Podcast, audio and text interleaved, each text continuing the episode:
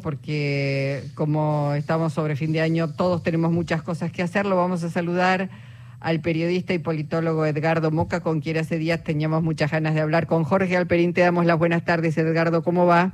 Buenas tardes, un gustazo estar con vos y con, con Jorge y nada menos que en la Radio Nacional. Bueno, gracias Edgardo. Bueno, eh, plantear un poco cómo ves lo que está pasando. Decíamos hace un rato, bueno, casi todos sabemos eh, las dificultades que existen, en la Corte Suprema. Perdón, se me cortan las frases.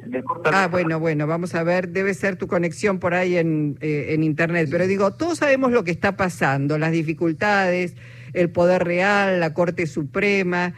¿Cómo se sale de esto? Digo, además de tener casi todos el diagnóstico, pero ¿cuáles son esas medidas para enfrentar a ese poder real? Pues, no, no, de preguntas, pero vivo, vivo soñando con tener una respuesta para eso. Yo lo que me parece es que la, la respuesta es la reafirmación de la democracia. El punto de partida de una respuesta a eso es la reafirmación del pacto democrático, tal como dice frecuentemente Leopoldo Moro.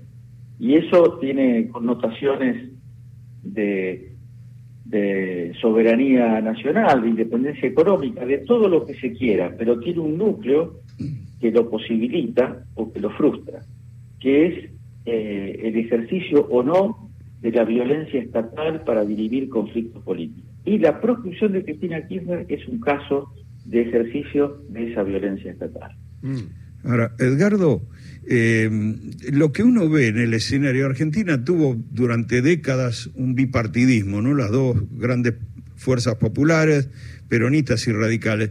Y hoy se podría decir que es un el fenómeno se ha distorsionado a tal punto que de un lado en una vereda está el peronismo y en la vereda enfrente ya no están los radicales, están los radicales con la alianza con el macrismo sumados al poder real, a los poderes fácticos, al poder mediático, al partido judicial, a la embajada, a la Cámara de Comercio. En estos días, por ejemplo, se, se, se, pronunció la Cámara de Comercio de Estados Unidos en la Argentina pidiendo que el gobierno no desconozca el fallo de la Corte Suprema una injerencia grosera. Este, lo mismo ahora se está pronunciando la Sociedad Rural de la provincia de Buenos Aires, este, diciendo que su candidato es expert.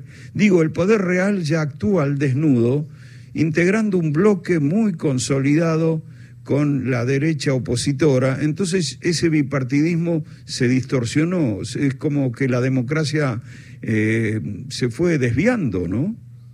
La verdad que el bipartidismo en Argentina existió entre el triunfo de Raúl Alfonsín, el surgimiento de, de la renovación peronista y el triunfo de Menem. Ahí terminó el bipartidismo argentino.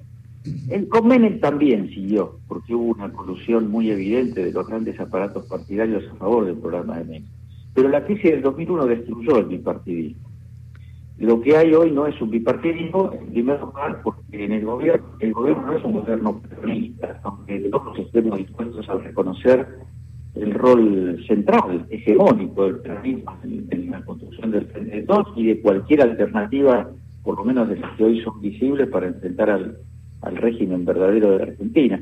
Pero reducir a la expresión peronista eh, evoca, evoca esquemas de la vida partidaria que hoy ya no son. Pero ni siquiera, perdón, Edgardo, eh, Jorge mencionó, bueno, el, bipartidismo, ni siquiera, después se habló de bifrentismo, los frentes, por, digamos, algo más amplio que el bipartidismo. Sin embargo, de un lado uno ve un frente conformado por agrupaciones políticas y el otro, más allá de que hay como una suerte de cáscara de, agrupaciones políticas, en realidad está integrado por el poder real. Cuando uno ve la Corte Suprema no es un partido político, aunque sí hoy está actuando como un partido político. Digo, ahí ves... Eh, el, problema, el problema, Luisa, es que lo que actúa como un partido político es un partido político. Claro. Porque los, militares fueron un partido político, porque el Poder Judicial es hoy un partido político, porque la Embajada de Estados Unidos es un partido político. En realidad estoy exagerando, porque esos partidos se podrían llegar a limitar en dos grandes árboles que básicamente separan a los que quieren el, país mirando mirando al norte a ver si cae alguna alguna dádiva del norte y, y al otro país que es el que, el que se movilizó con 6 millones de ciudadanos a las calles porque ganó su país. Me parece que más bien hay que empezar, es, es muy modesto y no tengo ninguna pretensión de estar diciendo ninguna cosa eh, revelativa, digamos, reveladora, pero creo, creo que la política a partir del 2008 y el conflicto de la 125 nos reagrupó este, muy fuertemente a los argentinos. Yo no era, no era un hombre, nunca fui un hombre venido del peronismo.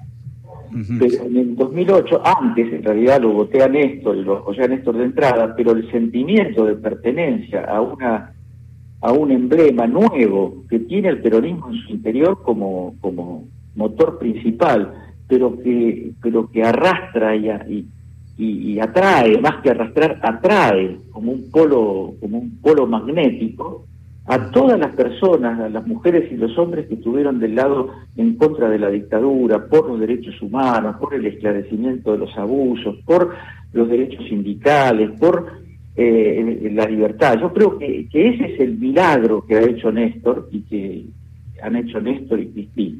Ahora, la otra gran distorsión que yo veo de la democracia en los últimos tiempos es que desde el macrismo para acá se incorporó la, la criminalización del adversario este, como forma de hacer política, criminalización que se tradujo incluso en cárcel y que en los últimos tiempos llegó al intento de, magnicidio, ¿no? Es decir... Bueno, eh, eh, eh, Jorge, ese para mí es el, el enemigo, el enemigo principal eso es el enemigo principal, porque, porque de lo que se está hablando acá es si, seguimos en la ruta de 1983 o llegamos hasta acá.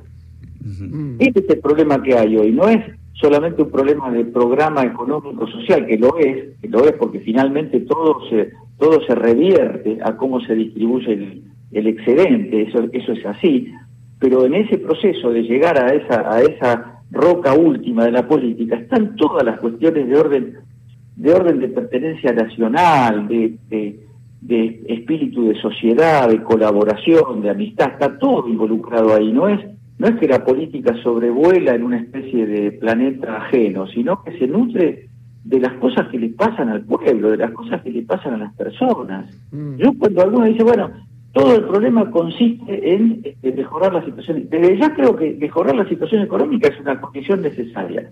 Si la inflación no, no se rebaja en los meses que nos separan de las elecciones, estamos fritos. Eso yo no lo voy a poner en discusión porque es indiscutible.